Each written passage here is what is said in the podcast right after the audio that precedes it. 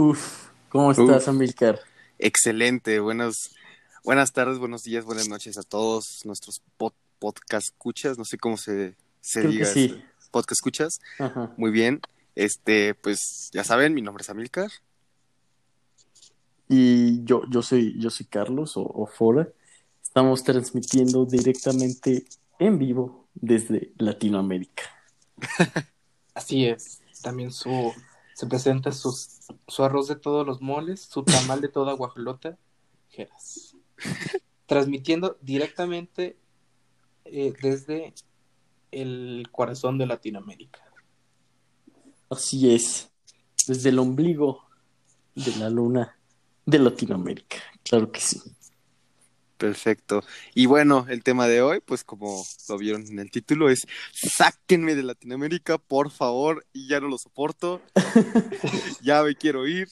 Pero sí, vamos a hablar de las problemáticas, de, de dónde surge esta, bueno, de dónde surge esta expresión es muy sencillo, pero dónde surge y cuáles son las problemáticas en particular que tenemos, eh, si no son todos, la mayoría de los países latinoamericanos. Así es. Un día normal en la carrera de estudios latinoamericanos.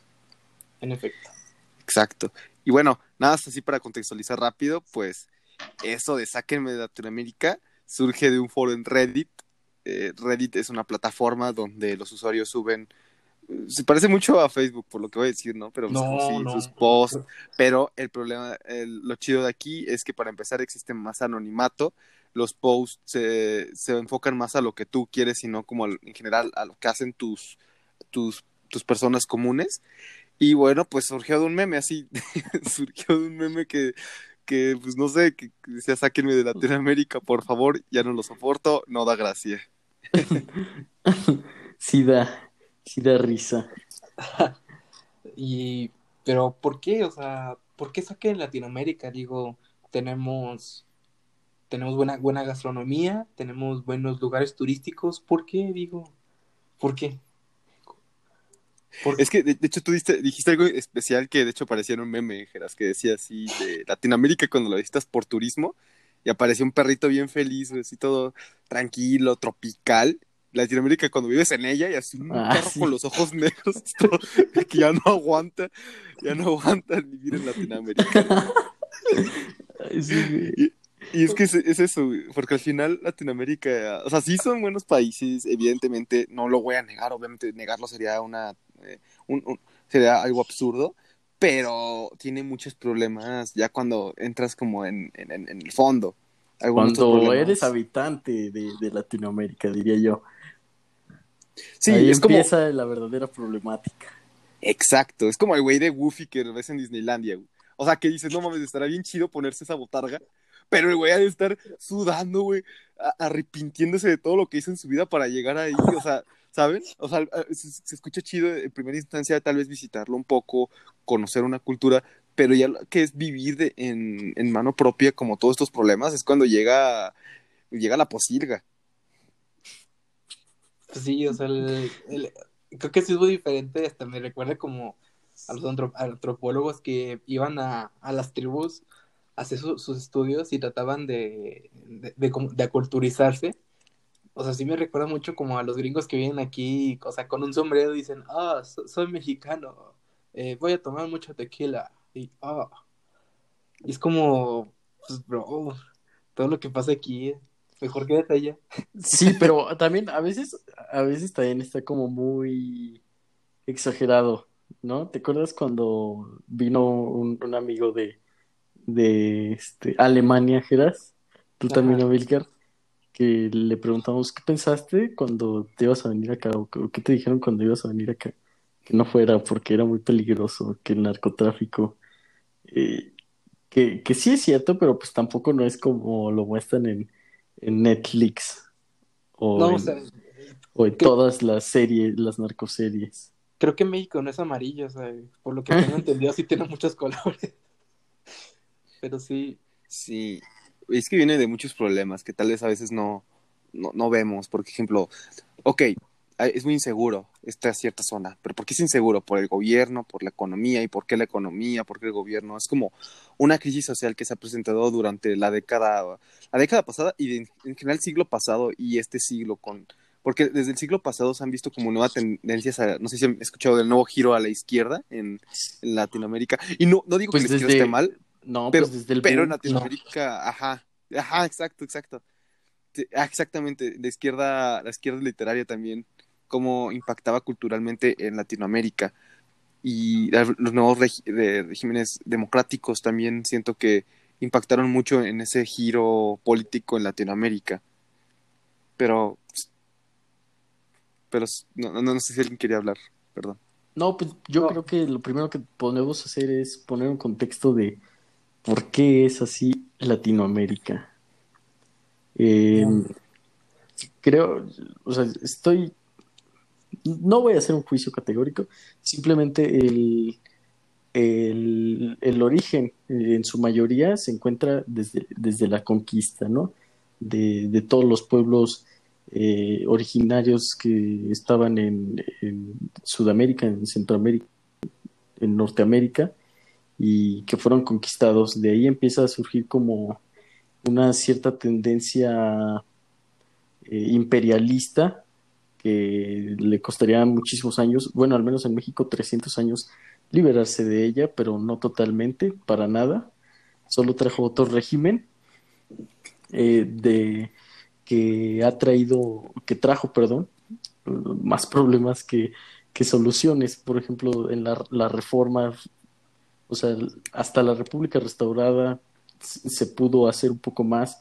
Después llegó el porfiriato, que fue otro régimen, y la revolución, que pues, fue una guerra civil, o sea, aunque no nos guste tomarlo como una guerra civil, eso fue lo que pasó en la revolución, que al final de cuentas trajo un partido, un partido que supuestamente venía a mejorar las cosas, se iba a hacer la unión de todos los partidos, eh, iba a traer toda la representación de la, de la revolución, pero pues fue una hegemonía de 70 años, eh, un poquito más creo que ya con Peña Nieto. Poquito tiempo, ¿no? Ajá, pero eh, a eso, a eso nos trajo. O sea, Latinoamérica, y ahorita estamos hablando de México, siempre ha sido un, un lugar con muchos conflictos, que hasta el siglo XX se logró establecer, y eso a su segunda mitad. Logró, logró ver un poco más por quiénes eran ellos, qué, qué hacían en Latinoamérica y qué era Latinoamérica aunque con Simón Bolívar se podía percibir un poco, pero en realidad no, porque eran, no existía esto, este fenómeno de la globalización en el que podemos saber de, de otro país con dar un solo clic o un solo touch desde nuestro celular. ¿Ustedes qué piensan, chicos? Sí, yo pienso que esas políticas que han surgido a lo largo de la historia han sido como muy, eh, muy desfavorables para Latinoamérica, porque ahorita le tiré mucho a la izquierda y luego vamos a hablar tal vez un poco en eso, eh, pero también la derecha le ha hecho mucho daño a México. Por ejemplo, cuando en el siglo, en el siglo pasado, pues con esta nueva instauración del neoliberalismo y toda esta parte, y de, la, y de incentivos económicos, y de nuevos fondos de ahorro, eh, Fobaproa, este, realmente aquí lo que hacemos no es tanto como generar más riqueza, sino como coyunturar la riqueza en unos pocos. Y eso fue algo que sucedió muchísimo. La otra vez estaba, estaba escuchando un podcast así eh, de, de la revista eh, Expansión. No, no sé si lo hayan escuchado, pero es hablando de economía, está chidísimo, la neta te lo recomiendo. Y pusieron un, un podcast bien, bien chido donde nos explicaban datos de la economía y nos hablaban del Fobaproa. Pongan una cifra, adivinen cuánto, o sea, imagínense que tengamos que pagar la deuda, la deuda nacional, ¿no? Nosotros, ya de un día para otro, y tengamos que poner dinero en nuestro bolsillo. ¿Cuánto sería una cifra que más o menos le calculan? De cada una de las personas, cada uno de los mexicanos tenga que aportar esa deuda. Mil millones de pesos. No, no, o sea, No, pero- o sea, cada persona, o sea, cada mexicano aportar, un, o sea, por ejemplo, imagina, somos, no sé, 30 millones de mexicanos y cada uno aportar un peso, son 30 millones de pesos, ¿me Ujú. explico? ¿Cuánto creen que tenga que aportar cada persona para pagar esa, esa deuda? Creo que una vez había visto y creo que entre los 130 millones de, de, me- de, millón, de 130 millones de mexicanos que existen, que creo que existen actualmente, creo que la deuda, cada uno tendría que pagar 10 mil pesos, ¿no? Mm, no, Geras. ¿No? no, les voy a decir la cifra. Para pagar la deuda de un día para otro, de, la, de todo lo que se ha generado por los nuevos intercambios del FOBAPROA y estos préstamos de dinero, tendríamos que pagar. Antes eran de 80 mil pesos. 80 mil pesos en el sexenio pasado. Cada uno de nosotros. Imagínense, comparen esto con el salario mínimo. ¿Sale? Ahora, en este sexenio, con lo de la pandemia y toda esta parte, se calcula que van a ser más de 100 mil pesos los que vamos los que tendríamos que pagar en un escenario hipotético cada uno de nosotros a través de impuestos. Entonces, aquí lo único que se hace es quitar como esta brecha, porque para, tal vez para nosotros no suene, bueno, sí suena muy descabellado, pero no suena imposible. Pero para una persona Sí. que gana el salario mínimo es totalmente imposible de que llegara a pagar una, algo así. ¿Para qué? Para pagar, solventar una deuda nacional. Vaya, sí, es mucho dinero. Sí, y aparte, es triste que se tenga que comparar a los mexicanos porque, digo, pues el gobierno fue el que contrajo esa deuda. O sea, por ejemplo, en, lo- en las antiguas, este, en los antiguos reyes eh, de la Edad Media, pues un, un rey contraía la deuda y pues acababa, ¿no? Cuando, cuando moría, pero, pero pues es, es como una espiral, espiral que va subiendo, va subiendo y pues de la que no te puedes ni librar ni de una ni de otra. O sea, al final los gobernantes son como la que, la que floridamente hablando, no la insertan por años. Nos la ensartan a, a tijeras. No, pues No, no es cierto, no es cierto. No, a todos, a todos. A todos por igual. Sí, claro. Y, y, pues, o sea, yo creo que dejando atrás la conquista de, de toda Latinoamérica, eh, yo creo que lo más importante y lo, lo más controversial ha ocurrido en el siglo XX, a mi parecer, eh, en, en toda Latinoamérica, con el nacimiento del, del socialismo y de la implementación del comunismo en, en lo que es Latinoamérica y también esta, esta cultura capitalista que pues, obviamente no se puede escapar de ella por, por estar tan cerca de, de Estados Unidos. Y, también los golpes de Estado, los de, o sea, las dictaduras de, de derecha, pues, no estuvieran, Chile y Argentina no se la vivieron muy concha. No, y, pero también, o sea, de esos hay que tener en cuenta también el... Hay, hay que separarlo en, en dos, en dos materias, ¿no? La izquierda y la derecha. En, en México, obviamente, el, el PRI sí surgió eh, en sus principios como, un partido de izquierda, claramente, con esto del artículo ve- 27 y, y el artículo tercero, 123. O sea, todos estos artículos surgieron como un- una oposición a, un sistema de cacicazgo y es totalmente de izquierda. Y la sustitución de importaciones que ahora también se quiere hacer con la gasolina, ya no, ya no importarla, sino producirla, que, que son ideas un poco ya, ya viejas, que sí son nacionalistas totalmente, pero llegó, llegó también lo que dijo Amílcar hace rato, el neoliberalismo, y, no es un, neoliberalismo como tal, sí, sí es muy parecido y, tiene las mismas consecuencias en un país que no tiene una, una economía tan consolidada, pero la derecha vino a, a controlar, a controlar el, el país de una manera indefinida, a pesar de que pues, el, el presidente actual tenga una inclinación supuestamente de izquierda. Supuestamente, Sí, supuestamente. De hecho, yo nunca se me va a olvidar que cuando el presidente actual, eh, pues no decir su nombre sería como que estúpido, pues aún así se puede investigar que es Andrés Manuel López Obrador. Yo recuerdo que cuando ganó las elecciones presidenciales hubo un artículo que me pasó mi amigo, un amigo que tengo de Francia, y recuerdo que decía de, así se titulaba, en, bueno, lo decía en francés, ¿no?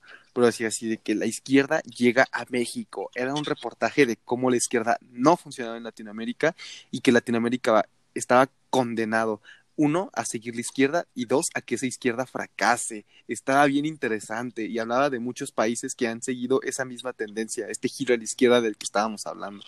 Pero bueno, hay sus excepciones. Uruguay, por ejemplo, Totalmente. con Ajá. Pepe Mujica, eh, es como, pero es que también es un, Uruguay es un país muy pequeño.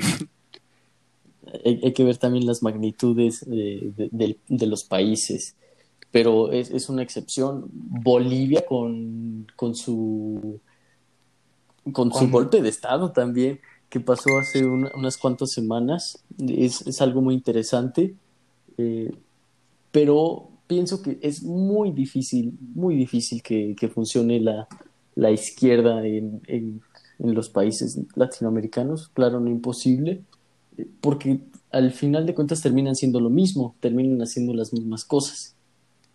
Pe- Pero si no, si, si la izquierda no funciona, ¿por qué se toma? Porque, Porque es lo único que queda, Geras. A veces es porque es lo único que queda. y porque engañan a la gente. Eh, en cierta forma, también, eso es, eso, eso es un tema también muy importante, fuera, el populismo.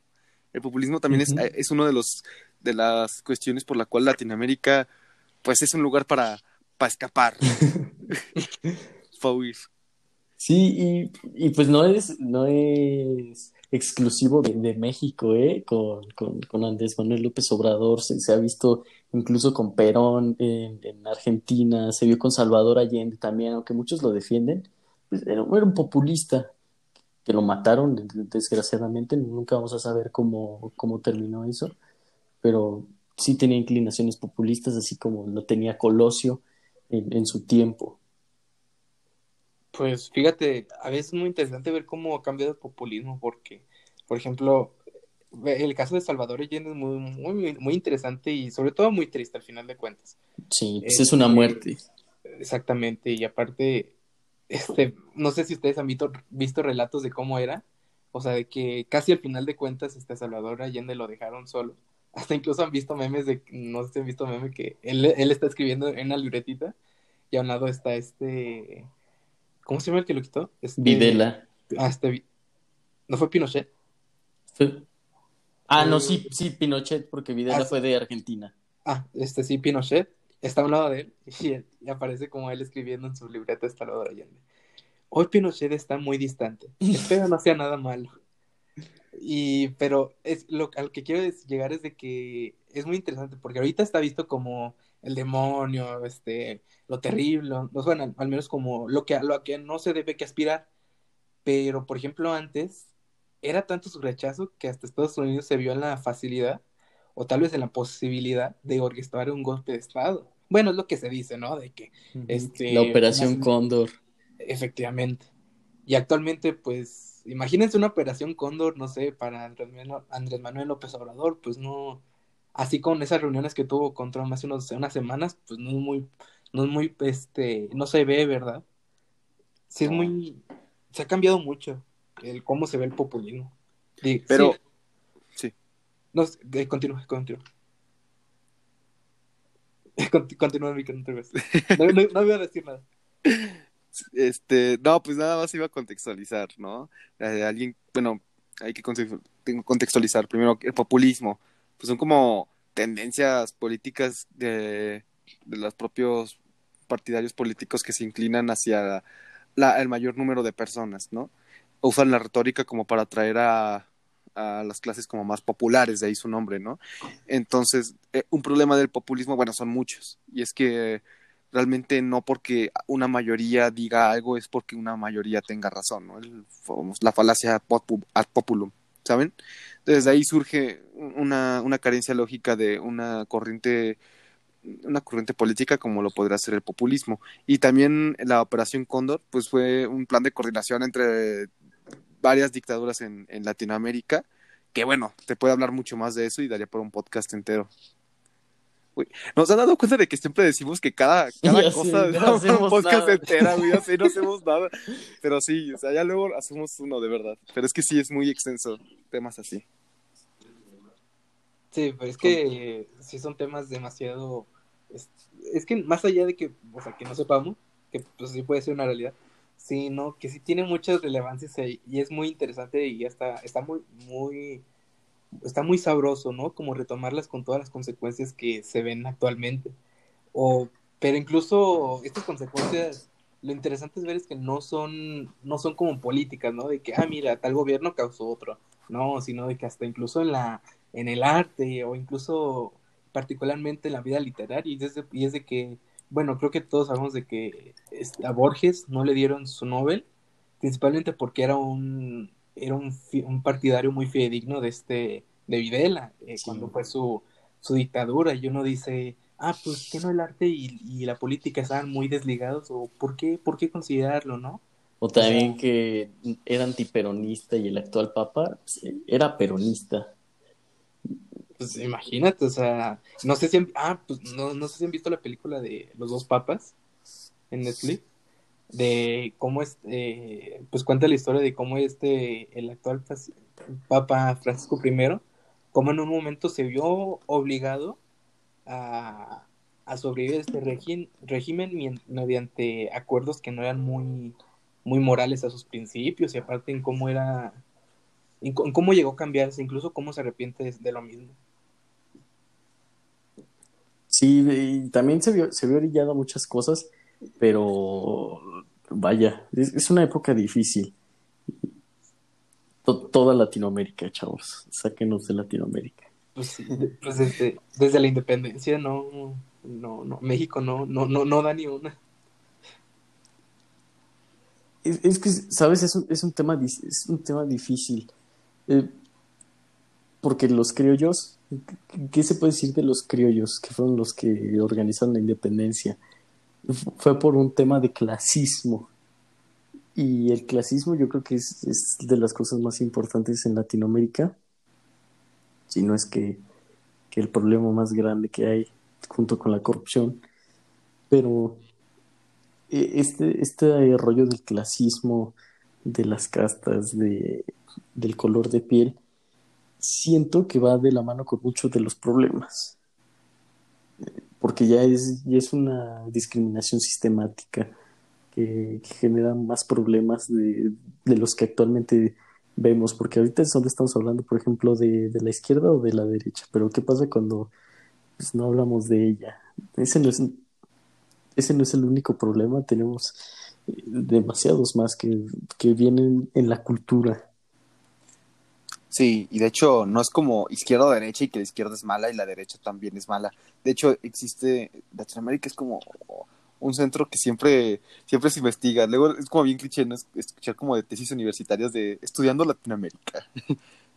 que, y, y, bueno, el punto de todo esto es que realmente no es tanto eso, porque también hay pues, desde gobiernos socialliberales democráticos como lo podrá ser en Chile, socialdemócratas en Brasil, o, o, socialistas de izquierda totalmente como lo podrían ser Venezuela. Realmente existen diferentes eh, regímenes que sí han sido como fases durante toda la Latinoamérica que realmente sí influyen y muchísimo, pero sí hay problemas como, como la desigualdad, la cultura y otros aspectos que no necesariamente van ligados directamente a la política. No sé qué opinan. Sí, exactamente, o tal vez una vista más hasta incluso aquí podemos poner una parte de, de, opiniones propias, ¿no? De que, que nosotros qué aspecto de, la cultura hemos visto que no, pues como, que realmente solo empeoran el problema de Latinoamérica. O, por ejemplo, no sé, también aquí nos podemos poner a pensar de que, no sé, ciertos aspectos de, o sea, sí, o sea, de, Latinoamérica que están impresos en nuestra cotidianidad o hasta incluso Sí, o sea, en aspectos tal vez muy pequeños que no, que no sabemos ver, como por ejemplo, si tal vez en el siglo en el siglo XIX, en, la, en las independencias, era más el clasismo de que quién, quién era más europeo que otro. Este, ya después en, en, el siglo XX era más quién era más gringo que otro, ¿no? O sea, aspectos que no favorecían, que, era, que es lo mismo a lo que habíamos dicho, creo que no, no creo que no había mencionado, y este aspecto de la desigualdad y demasiado terrible. Creo que desde los desde que existía la, la división de castas entre españoles peninsulares y criollos, mmm, pues se, se, prestaba como a más interpretaciones de las que por sí ya estaban escritas. No sé que ustedes qué aspectos cotidianos también han visto. Sí, la, la desigualdad es un tema muy importante porque en México tenemos muchísima pobreza y exagerada la, la, pobreza extrema que tenemos en este país, pero también aquí estuvo, eh, no, es, es originario eh, y se hizo su riqueza aquí el hombre más rico del mundo durante cuatro años consecutivos. Creo que, creo que estamos hablando del señor Carlos Slim. y otros grupos, como también podría ser el grupo Salinas o, o FEMSA, que también tienen muchísimo poder económico y una desigualdad enorme, enorme entre lo que es eh, México, eh, un México favorecido ante la desigualdad y un México que es esclavo de dicha desigualdad. Luego se, se ve mucho eh, el escenario, no sé si han visto fotos de la Ciudad de México, donde en un edificio se refleja toda la, la desigualdad económica, un edificio gigante lleno de espejos y en el espejo se refleja pues casas que, que realmente se ven muy desfavorecidas por, por tanta desigualdad económica. Yo siento que la desigualdad económica sí es un problema muy importante, ya no solamente en México, sino en Latinoamérica.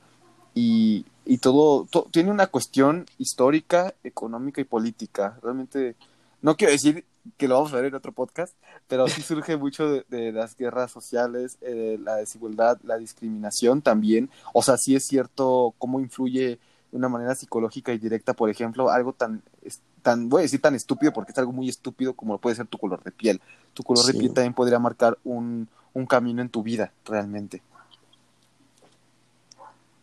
Y, y es algo tan absurdo desde, desde el punto de vista de que nadie elige cómo nace, ¿sabes? E- e- Eso es lo más absurdo de todo. Y Pues, también el, el de el- la, la frase cliché pues nadie pidió, nadie pidió nacer. Pues, no, es que, o sea, sí también, para nosotros puede sonar como absurdo, ¿no? De que, o sea, nosotros observamos los, lo- los, tal vez los paradigmas de discriminación que, que existían anteriormente, como por ejemplo eh, la crisis de, del racismo en Estados Unidos en los años 60, pues podríamos decir, pues por mí no, o sea, pues quizá lo, lo juzgamos con mucho y decimos, pues es absurdo, ¿no?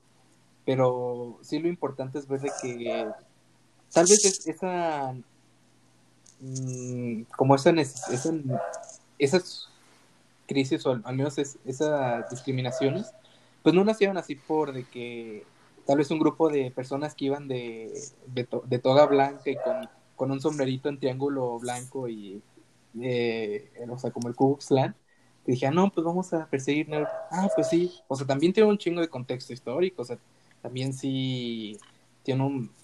En su momento tal vez tuvieron sus razones, pero hasta siento que es algo que se repite, ¿no? El hecho de buscar ser diferente, o sea, de, de decir, no, es que tal vez yo no estoy tan jodido, ¿no? O sea, algo que ocurre mucho en Latinoamérica, de que, no, tal vez yo puedo avanzar, ¿no? Tal vez si, si pienso de esta manera, eh, puedo salir del pobre, pues. Sí, la típica frase del pobre es pobre porque quiere. Un clásico aquí. Y, y, va lo que digo, nadie, nadie sabe dónde van a ser, es una cuestión total de, de suerte. O sea, que te toque una familia que te brinde todos los servicios, que te brinde educación, valores, que te toque una familia que pues no tiene ni para comer. Y se abre también aquí un debate de que, bueno, yo no estoy muy de acuerdo con, con esta idea los pobres no, no deberían de tener hijos. O sea, e- es, es algo muy, muy duro de hablar, pero pues también quiénes somos nosotros para decidir sobre la vida de alguien más. Sí, sería como jugar a ser Dios también. Sí, es un estado, un estado totalitario completamente. Pero, o sea, también es cierto que existe mucha sobrepoblación. O sea, eso es un, eso es un hecho y especialmente en Latinoamérica. Y trata de personas, pobreza extrema, pornografía infantil. Sí. Sa- Entonces- ¿Saben? Eso me recuerda mucho a este, a este Tano. Y no- bueno, no sé si ustedes también lo vieron, pero yo recuerdo que cuando salió Avengers, o sea, la de Infinity War, eh, había muchas personas, pero en serio, muchísimas, que decían, no, es que real- realmente los malos eran los Avengers, porque es que Thanos tenía muy buena voluntad y de un pasado muy violento, y yo creo que sí, debería que haber un genocidio eh, a la mitad para preservar recursos. O sea, imagínense la así como la, la comparación, o al menos como la justificación de, de las acciones muy radicales. O sea, siento que es algo que he visto mucho en Latinoamérica, pues, incluso con los gobiernos, ¿no? De que se llegan a decir de que no, es que la revolución o la revolución bolivariana fue para eh, liberarnos del imperialismo o, por ejemplo, este, no, la, la revolución mexicana fue más para librarnos de, del yugo porfirista. Algo así se me llega a ocurrir. Pero pues siempre son violentos, ¿sabes? No sé por qué en, Latinoamérica todo tiene que ser violento. Pero es lo triste, ¿saben? Sí, sí, sí es un, sí es un tema interesante, por ejemplo, ese de que hablamos de, de un equilibrio, el que siempre va a ser violento, ¿no? Y, y cómo esa violencia la vivimos hoy en día, no solo en la, en la ciudadanía. Por ejemplo, el, suceso del ladrón de la combi. Muy hablado, ¿eh? Sí, por ejemplo, eh, también es un tema muy delicado que muchas personas opinaron que, estuvo bien. Eh, yo no creo que la violencia sea nunca la opción, pero comprendo el hartazgo de, esas personas que tal vez ya han sido asaltadas en repetidas ocasiones, pero nunca lo justifico. Eh, sí, bueno, para quien no haya visto eso, pues es como un suceso que sucedió aquí en México en una comunidad, no recuerdo qué comunidad de México, pero bueno, un asaltante se subió una combi y pues le rezaron a, a, la Santa María porque le dieron Santa Madriza ahí en medio de la combi con los que estaban ahí sentados y lo desnudaron y lo dejaron ahí en la calle. Y siento que es como una representación de lo que llega a ser Latinoamérica en cuestión de seguridad porque lo que nos lleva y es, es uno del efecto colateral, los efectos colaterales de la pandemia van a ser horribles como para Europa, como para Latinoamérica eh, y para Estados Unidos también, realmente. Y es que un impacto colateral que va a tener esto va a ser la inseguridad que se va a ver, híjole, o sea, el, el, el mes más violento que ha tenido México en la historia se vivió a mitad de una pandemia. Imagínense el efecto colateral que vamos a tener después de esto.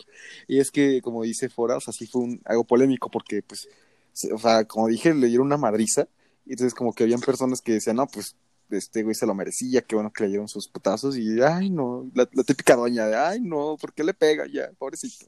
Que lo, entiendo, y yo concuerdo con Fora totalmente, o sea, creo que eh, su conclusión fue muy certera, o sea, la violencia nunca es la solución, pero hay veces que las fuerzas del Estado nos falla. En general, el Estado nos ha fallado en muchas ocasiones, especialmente en Latinoamérica, y hay veces que la, pues sí, güey, o sea, ya agarrarte a madrazos ya es lo único que te queda.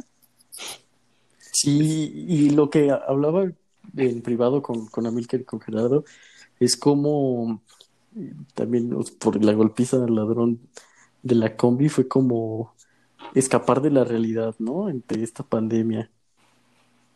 Pues sí se prestó mucho a memes. O sea, por ejemplo, la, la el video de, de la de, la, carencia.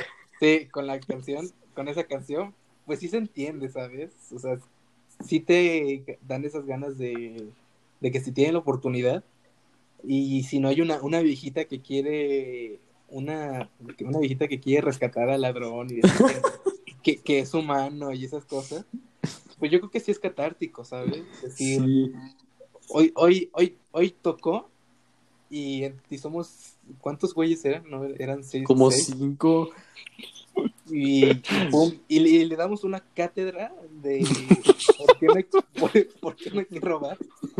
Una, conferencia clase, magistral. Una clase magistral, sí. sí, güey. No, sí, la neta sí fue como un respiro. Creo que, y fuera, tú dijiste que, que nos habíamos como unido en ese aspecto. Yo siento que, o sea, sí, y no, porque también, pues te digo, nos separamos en ese aspecto de que estuvo bien, a huevo, que quién sabe qué. Porque también, o sea, no digo que esté, o sea, es que también hay personas que son como un poco irracionales en el sentido de que sí, a huevo, que lo hubieran matado, que quién sabe ah, qué. y ahí es como, no, mames, no, no tampoco. Pero sí, siento que también se, como que, como que sí llegamos como a esos dos criterios y sí nos pude llegar a separar, pero sí, al final sí nos unió y fue como un respiro después de tanta, de tantas malas noticias. que bueno, fueron malas noticias para el ratero, ¿eh? Sí, sí, más que nadie. Pues espera, esperemos esté bien. Bien madreado. No, no es cierto, sí, ojalá Pues, esté bien.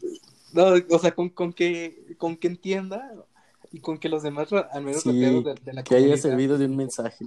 No, yo no, yo, eh, ojalá, pero no, yo, yo no creo realmente. O sea, ¿cuánto?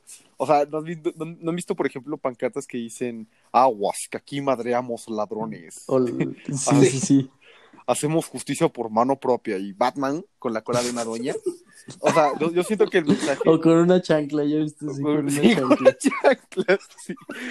Creo que nos estamos desviando un chingo del tema, pero es que es muy interesante hablar de, de este tema. Porque Y es que son la realidad de Latinoamérica. Sí. son pequeños Por- temas que se ven mucho. Es que sí, o sea, o sea, yo no sé cómo se haya visto en otros países así de que, que se la agarren a madrazos, porque no ni se conocían, güey, o sea, fue como una unión.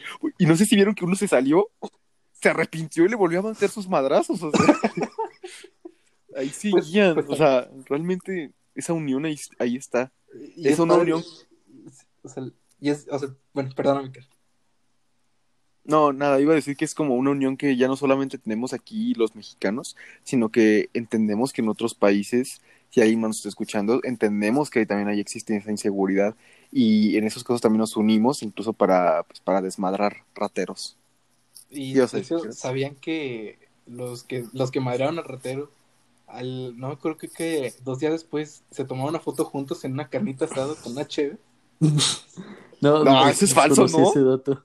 Es Eso que es, fal- es una no. imagen falsa, ¿no? O si es verdad. no, sí, sí son los güeyes. O bueno, creo que se vistieron igual, pero No, sí, güey, yo creo que sí. No creo que sea. Yo- No, a mí se me hace como bien improbable, ¿no? O sea, digo, Cuando, cuando se bajaron, no, dame tu número.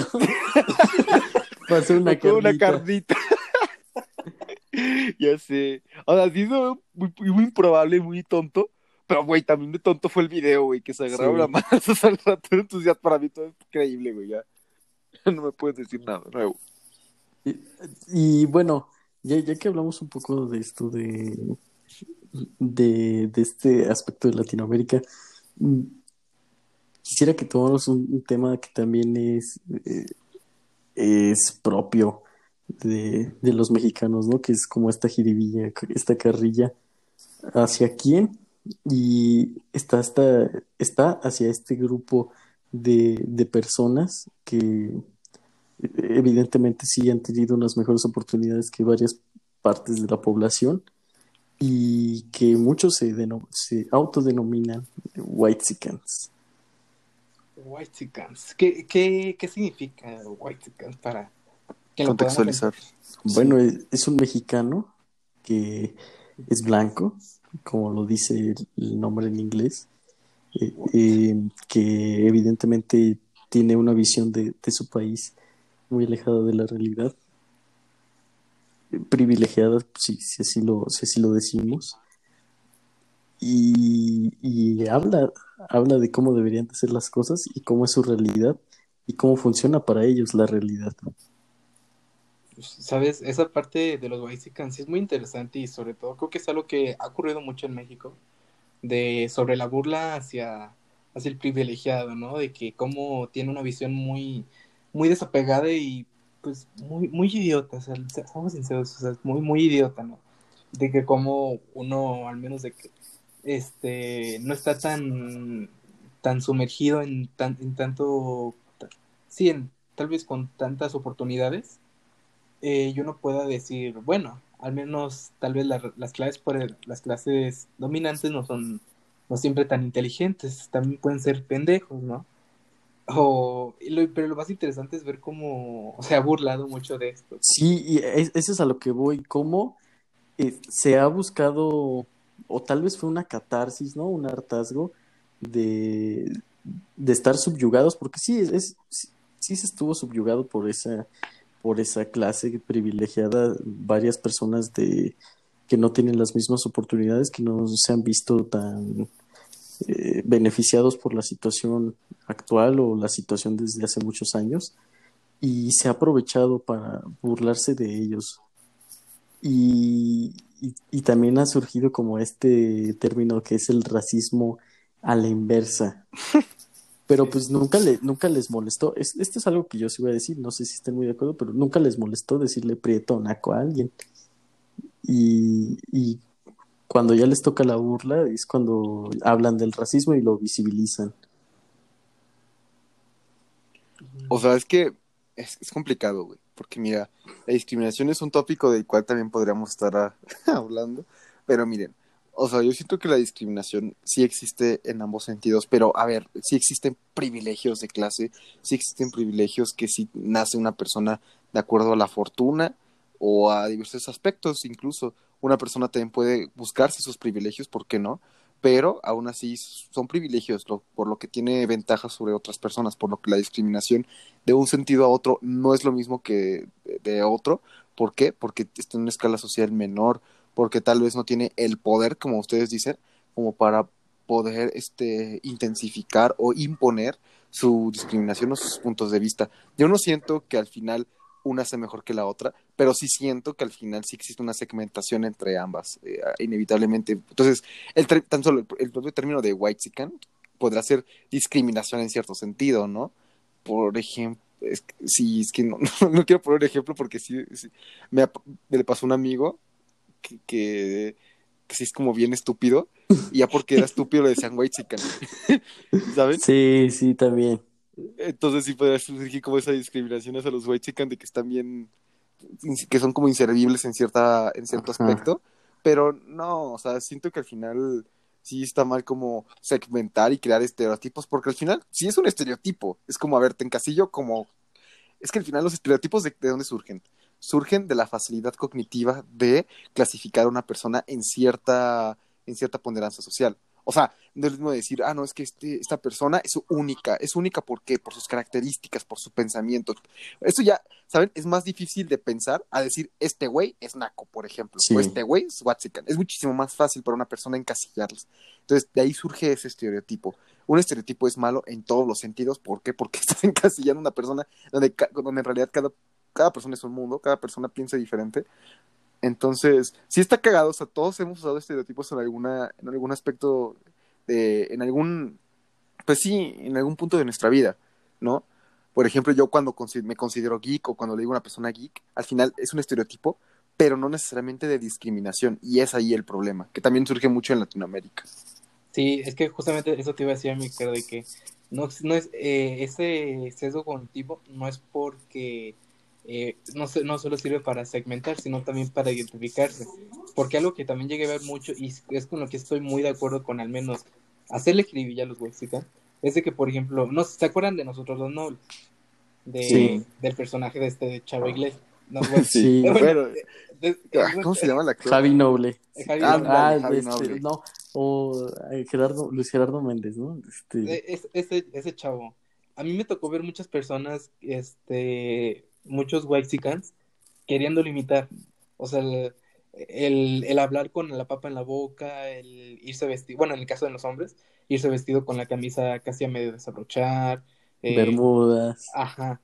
Y lo que más quiero decir es de que, mm, o sea, ellos mismos, o sea, los, las mismos, los mismos privilegiados, se ofrecen una visión muy, muy romantizada de, de ellos mismos, al grado de que no entienden y nunca, probablemente nunca lo vayan a entender lo que significa tener riqueza, al menos en Latinoamérica, que al menos a mi punto de vista es algo que yo creo que es- se construye con muchas generaciones y no es algo que se tiene por suerte, bueno, eh, suerte en el, en el sentido de que no, no, es, no, no solamente porque nazcas en una familia es así, sino algo que se construye por muchísimo tiempo. Tampoco, tampoco es como los, los, lo- las personas que tienen esa mentalidad de tiburón de que no, es que tal vez si pienso así, tal vez si hago este negocio, eh, me voy a beneficiar. O incluso ellos mismos se justifican diciendo, no, es que el capitalismo no, este, no es para, no es para todos.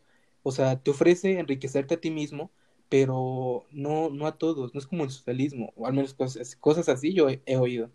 La cuestión es de que pues, va más allá del concepto de la riqueza, no es que haciendo esto o haciendo otro, mágicamente te vas a hacer rico, así. O sea, obviamente tiene que ver muchísimo más con estructuras sociales muy bien definidas, como es el de los ricos, los pobres y la clase media, bueno, que ese es otro tema muy interesante, pero con lo que quiero llegar es de que este, cuando estos chavos se, se romantizan, eh, hay algo con lo que sí fallan mucho, es como, y es algo muy, muy, muy, muy clásico, y es con el hecho de ser personas funcionales, porque no sé si han visto los videos de que el, un Weissigan empieza diciendo de que descubrí este, este aparato que es de, es una hilerita de lucecitas y las puedes poner en tu cuarto y brillan, y las puedes cambiar de color. Y es como, y, en la descripción dice, Weissigan descubre, descubre de luces. o sea, es como de que, pues güey, o sea, es algo que ocurre de por sí en la realidad, o sea, tampoco no es que te tengas que casillar en un, en un estereotipo de que, de que tal vez no sé, o sea, en un estereotipo que, mm, que es muy diferente de lo que hay, o sea, que los aleja mucho de ser simples adultos funcionales. O sea, que tal vez ellos están acostumbrados a quienes hagan las cosas. Sí, sí, sí. Y lo que yo quería remarcar hace rato es que el, el racismo es algo que, al menos en México, no se acepta.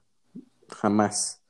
Se, se habla mucho de, ay, México es un país mestizo y, somos mexicanos y, y, ya, ¿no? Está, ese, está esa idea romántica, pero pues no, o sea, no se visibiliza ese, e, esa situación de, del racismo, incluso hay muchísimos estudios eh, y experimentos en los del bebé, el bebé moreno y el bebé blanco, en el que hablan de cuál es el bueno, cuál va a terminar la primaria. ¿El de Wherever Tomorrow? Ah, claro. ese, ese es una, también una, una visión muy, en serio, Wherever Tomorrow es, es muy sabio en eso, güey, porque o sea, tantos videos fueron lo de lo, del niño, lo del bebé negro y lo del bebé blanco, que ellos aportaron su visión de que como ellos hasta buscan decir, ah, es que los mexicanos son ellos mismos racistas, ¿no? Y, hasta ponen como, como de broma, ¿no? De que uno dice que el blanco es, que el bueno es el negro, ¿no? Y el dice, para eso te trajimos aquí, ¿no? para, para, que, el malo es el negro. Para contextualizar un poco, es un video, búsquenlo así, whatever, tu morro, eh, así como, bueno, whatever tu morro. Experimento de los bebés. Experimento de los bebés, ajá. Y pues es una parodia hacia un video en verdad que tira a ser de verdad, pero pues es ridículo. De ponen a niños diciendo, a ver, un niño blanco y un niño negro, ¿a cuál te pareces? Y eligen al niño blanco, ¿no? Aunque sea en lugar más de morenos que, Ajá. que la noche.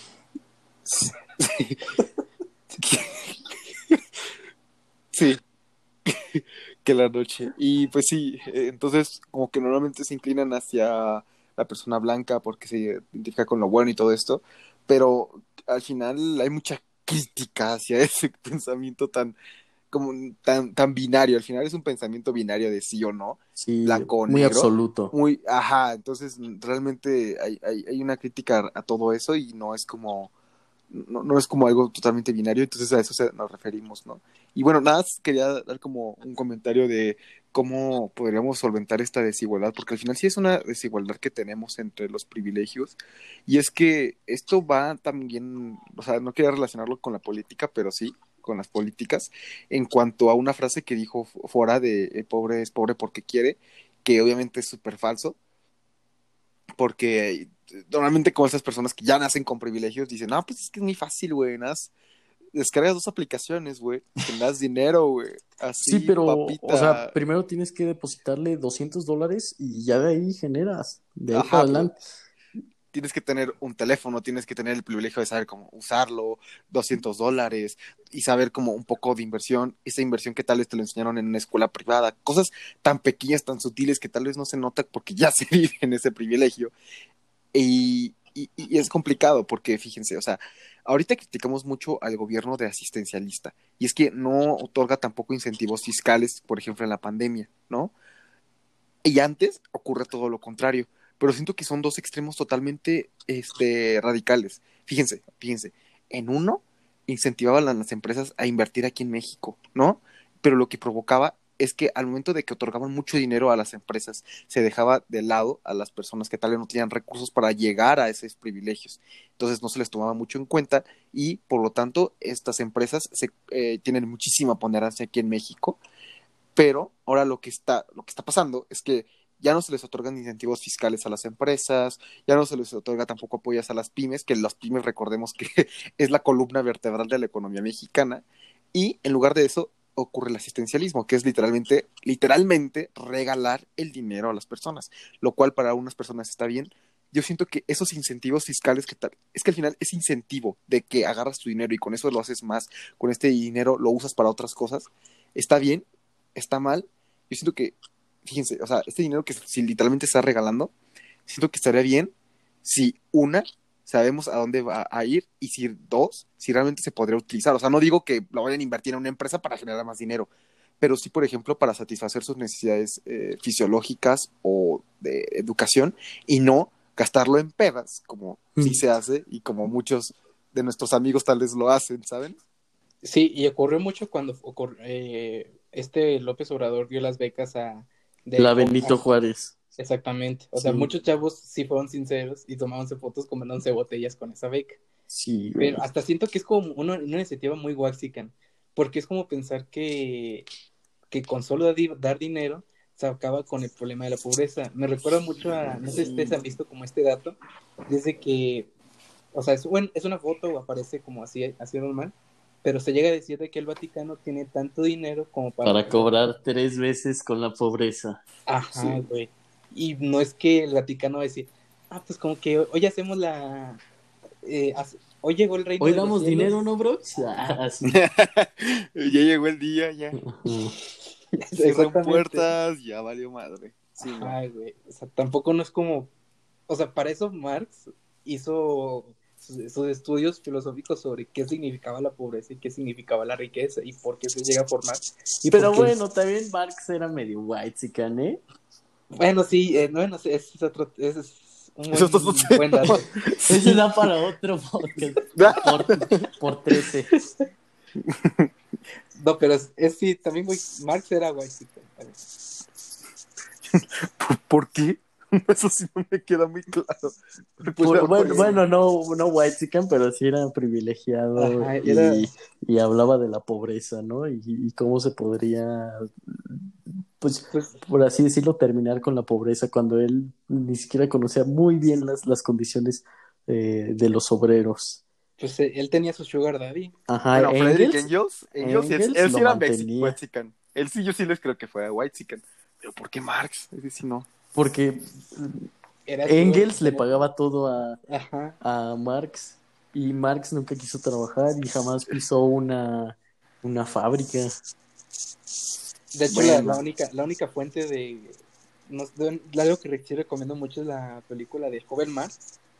Eh, es una película de una que se hizo en Alemania, pero sí ilustra mucho de cómo Marx empezó a agarrar fuentes. O sea, eh, casi casi el que compuso más el capital Engels que, que Marx, porque Engels, su familia era la que tenía la fábrica, la que, o que sí tenía una fábrica bien culera, pero era la que hacía que Marx le tuviera, le diera sentido ciertas cosas que decía. O sea, aunque fuera algo tan, tan controversial, sí este, existía ahí esa fuente. Pero sí. No, pero ahí les va. O sea, yo no creo que tienes que tener como estas condiciones este, totalmente a posteriori o empíricas como para poder estar hablando al respecto, ¿saben? Eso sí, es, es- lo voy a tener que decir, pero para otro podcast. Esta parte de que si necesitas vivir en ciertas condiciones para poder hablar de ello. Por ah, no, no, no, no, no, pero es que tampoco eh, le echaba muchas ganas a, a conocerlo, Pero- ni, a, ni a interesarse por ese tipo de personas. No, Bueno, es, sí. es un problema epistemológico muy fuerte. El hecho de que se necesita la experiencia antes de que la razón, pues, no. Yo no, yo no creo. Fundamentación de una metafísica de las costumbres y mi amigo Kant diría que no. No, pero también, o sea, no tienes que conocerlo. Tal vez no de primera mano, pero sí tienes que interesarte Ah, claro, auténticamente, auténticamente por, por ello. Claro. Claro O sea, yo no, yo no puedo ir y decir, hoy me voy a echar mi, mi coloquio de derecho indígena cuando ni siquiera conozco el- las, todas las, las comunidades, sus problemas, el idioma, eh, nada más porque eh, un amigo mío es indígena o, o se junta con indígenas. Es- Sí, o sea, sí, eso, sí. tampoco no es tanto así, porque es como la, la- la gran metáfora del, del antropólogo, antropólogo sueco que sabe más de México que el mexicano. O sea, tampoco no es que sus conocimientos se hagan menos, pero sí, bueno, Ah, no, claro que no, otro pero pues el, el antropólogo sueco ha, ha ido y ha visitado eh, más pueblos indígenas y conoce más pueblos y más lenguas que, que un mexicano promedio. y también está más de cerca con los académicos, o sea, tiene su biografía. Entonces, hasta eso pues, también sería privilegiado. Sí, también es privilegiado. Ya todos somos privilegiados. El Sí, privilegio ya- se, se- se nos nota en el, en, en el ser. ya- ya, a ver, ¿en qué nos quedamos? Nos desviamos un chingo, güey. Sí. ya no somos de la combi. Nos fuimos bien lejos. Sí, ya, sí, sí, sí. Pero A ver, un- un- una conclusión, ¿no? Para, para ver qué onda. Porque Pues, to- no. topamos muchos temas. Bueno, sobre el hecho de quedarnos o salirnos de Latinoamérica, hace poco encontré un meme muy interesante que era, o sea, son varias imágenes, pero es como, como di- distintos finales, así como en los videojuegos existen como los finales buenos y los finales malos. Ujú. Había uno sobre Latinoamérica, ¿no? Y dice, como final malo, no lograste escapar de Latinoamérica y tus panas fueron víctimas de ola de crímenes de tus países tercermundistas. Final neutral. Decidiste quedarte en Latinoamérica como político corrupto. Tú y tus panas están en la gloria, pero ¿a qué costo? Buen final. Lograste escapar de, de Latinoamérica con tus panas. Eh, este, final, final este, faltante. Vivir en Latinoamérica es agobiante, pero también lo es la idea de escapar de él. Decidiste no hacer nada, no pensar en nada, ser una nada. Nada. Yo, yo tengo otro final que es eh, que a mí se me hace muy nacionalista y, y ya muy, muy fuera de contexto, pero que va así. mejor ¿Por qué escapar de Latinoamérica. Latinoamérica cuando podemos mejorarla? Es que es- parece, de hecho, ese es el siguiente final que aparece aquí, como final de falsa realidad. No hay necesidad de escapar de Latinoamérica. Todo ha mejorado. No más delincuencia, no más, corrupción. Latinoamérica es todo lo que debió haber sido. Y, bueno, como, como termina este pequeño paréntesis, el final más, más interesante. El final leal. Mientras tus panes servían como distracción, lograste escapar de, Latinoamérica. Pero Latinoamérica no ha escapado de ti. De ti, sí. Sí, sí, sí, mi pana. Órale, qué, qué, buen, qué buenos finales, la neta. Qué buenas conclusiones. Yo nada ¿Ustedes más. qué, pues, elegir- ¿Ustedes qué elegirían? Ay, no, no, quién sabe. No sé, yo, yo no- como que me gusta, me gusta Latinoamérica, es, es muy interesante, que nunca, nunca se está en paz. En, en Latinoamérica. Nunca se esté en paz. ¿Te gustaría que, que haya madrazos en la combi cada vez que te subes? Ah, no, no, no, no, no, pero por ejemplo, Latinoamérica influyó mucho más desde la conquista en, en Europa que lo que Europa ha, ha influido acá, porque todo lo que tienen actualmente, muchísimas cosas, vienen de acá. O sea, aunque escapemos de Latinoamérica, Latinoamérica sigue viviendo en nosotros. No, pues, ¿saben? E- Eso parte de que Latinoamérica está en nosotros bien arraigado. eh, me hace pensar de que al chavo de... O sea, yo creo que los que van a saltar combis en un futuro ya no van a decir, ya se la saben en un futuro. eso ya, ya ahí quedó, porque imagínense que sí. Y que vuelvan a... Y que se comience una ola de, de justicia propia, pues... Pues creo que ya, ya ni va a ser, ni habrá necesidad de un, de un debido proceso, ¿o no? Eso ya. Sí, Yo siento que eso ya es como muy hipotético. Yo no, yo siento que incluso podría causar una, una pequeña guerra civil, ¿saben? Entre. Imagínense que, por ejemplo, digan como, no, pues ya cada quien por su mano propia. Pues imagínate una persona que pueda sacar un arma y ya se puede ir a defender. ¿Me explico? Entonces va a ser una guerra, una, un caos totalmente. Yo a- a- aún creo en las instituciones en Latinoamérica. Hay algunas que sí son como bien absurdas. Venezuela, por ejemplo. Pero bueno, yo siento aún que las instituciones nos pueden salvar de cierta forma, nos pueden llevar mm, si no al éxito, ni a la felicidad, ni a una- un sueño del latinoamericano, pues sí, un, a, un- a una Latinoamérica vivible, vaya, lo único que nos queda. Pues, la verdad sí, o sea, es casi como a las épocas europeas en las que a cada rato había una guerra que porque si la otra se casó con, con el hijo de otro rey de quién sabe qué reino, pues al final de cuentas sigue habiendo guerra, siempre la va a haber. Solo queda saberla sobrevivir. Así es. Sí, eso sí es. Solo queda vivir en Latinoamérica.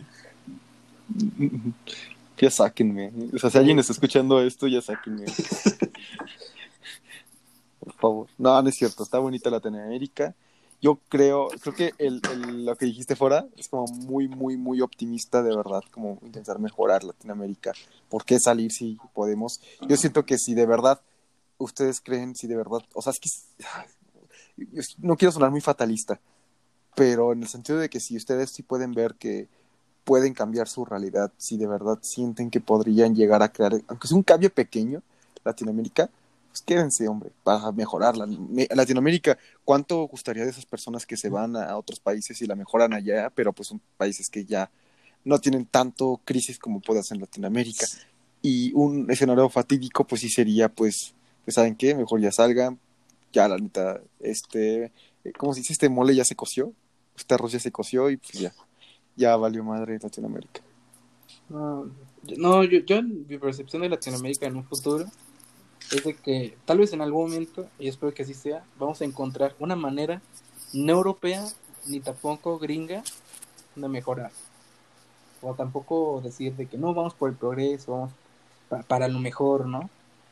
Tal vez ahí, encontré, ahí algún día tal, surja un, círculo, tal vez un círculo de Guanajuato, que diga no, no, no Latinoamérica, Latinoamérica usen este concepto y mejórense. Así. Puede que sí, puede que sí. Eh, tampoco me gustaría ser muy fatalista, pero pienso que en cuanto se empieza a aceptar a las personas como son, eh, yo creo que de ahí parte la mayoría de los problemas. Son raciales. Y, y yo creo que esa es la, la solución, entre comillas, más inmediata eh, para no salir de Latinoamérica. Y hacer de Latinoamérica un lugar un poco mejor. Pues ahí está. Ya este tema, la neta, sí puede ser abordado mucho más a profundidad en un aspecto en específico. Ahorita fue como de manera muy general. Podríamos hablar uno en el político, económico, cultural, artístico también estaría bien perrón. Pero pues ya luego, en otro pod- podcast, yo digo que por el momento pues ya pues, no, no se vayan de Latinoamérica, no, no desesperadamente, Conozcan estés en Latinoamérica. Venezuela. Claro, sí, sí, sí. No, es cierto, es cierto. Conozcan, vivan y mejórenla también, ¿por qué no? Lo principal. Así es. Así es. ¿Qué, ¿Con qué recomendaciones terminen, chavos? Hmm. No, yo, yo sí, ahorita no, no tengo como recomendaciones. Bueno, te- tendría que buscarlas, pero no, yo siento que ahorita si no se las dejo para el otro podcast, la verdad. Yo no tengo alguna. Yo, también, chavo, como que se acabó. Bueno, ahora algo que sí, ahorita que se me acaba de a la mente es una película. Yo creo que sí ve mucho el tema de Sáquenme de Latinoamérica. Son, son dos que están, bueno, una, una más célebre y otra más de más interesante, y es el de a la que me refiero la segunda, es la de Prométeme Anarquía, una película muy, muy cruda, muy, pero muy interesante sobre cómo es el sobrevivir de algunas personas en, sí, en Latinoamérica. Y la segunda es Ya no estoy aquí, creo que se llama, Ah, Eh, sí. una película también muy interesante sobre esas personas que tienen que huir de Latinoamérica. Pero así huir, porque no hay de otra. Yo, yo como recomendación solo les diría, pues eh, este proceso de, si quieren conocer un poco más eh, a fondo, no tanto, es de todos modos muy superficial, eh, el concepto de la izquierda en Latinoamérica, cómo se conciben los escritores como latinoamericanos, pues lean a los, a los chavos del boom, ¿no? Para que conozcan las culturas latinoamericanas desde otro punto de vista. No muy detallado, pero sí una manera un poco más artística. Mm, el arte. Así es, chavos. Bueno, chavos, solo queda concluir con un sáquenos de Latinoamérica. Sáquenos, por favor. No es un meme. No es meme, ayuda. Blogs. Así es, chavos, pues esta, esta Latinoamérica ya se rompió. Bueno, un- aquí se rompió una taza. Aquí se rompió una jerga. Ah, No, no, no, no, no, esa no, esa sí, sigue ahí. aquí se rompió una taza y cada Y quien ve- para su casa. Y nos vemos en. Latinoamérica. Ahí Nos nos vemos en vemos. Latinoamérica, chavos. Nos vemos en Latam. Bye. Bye.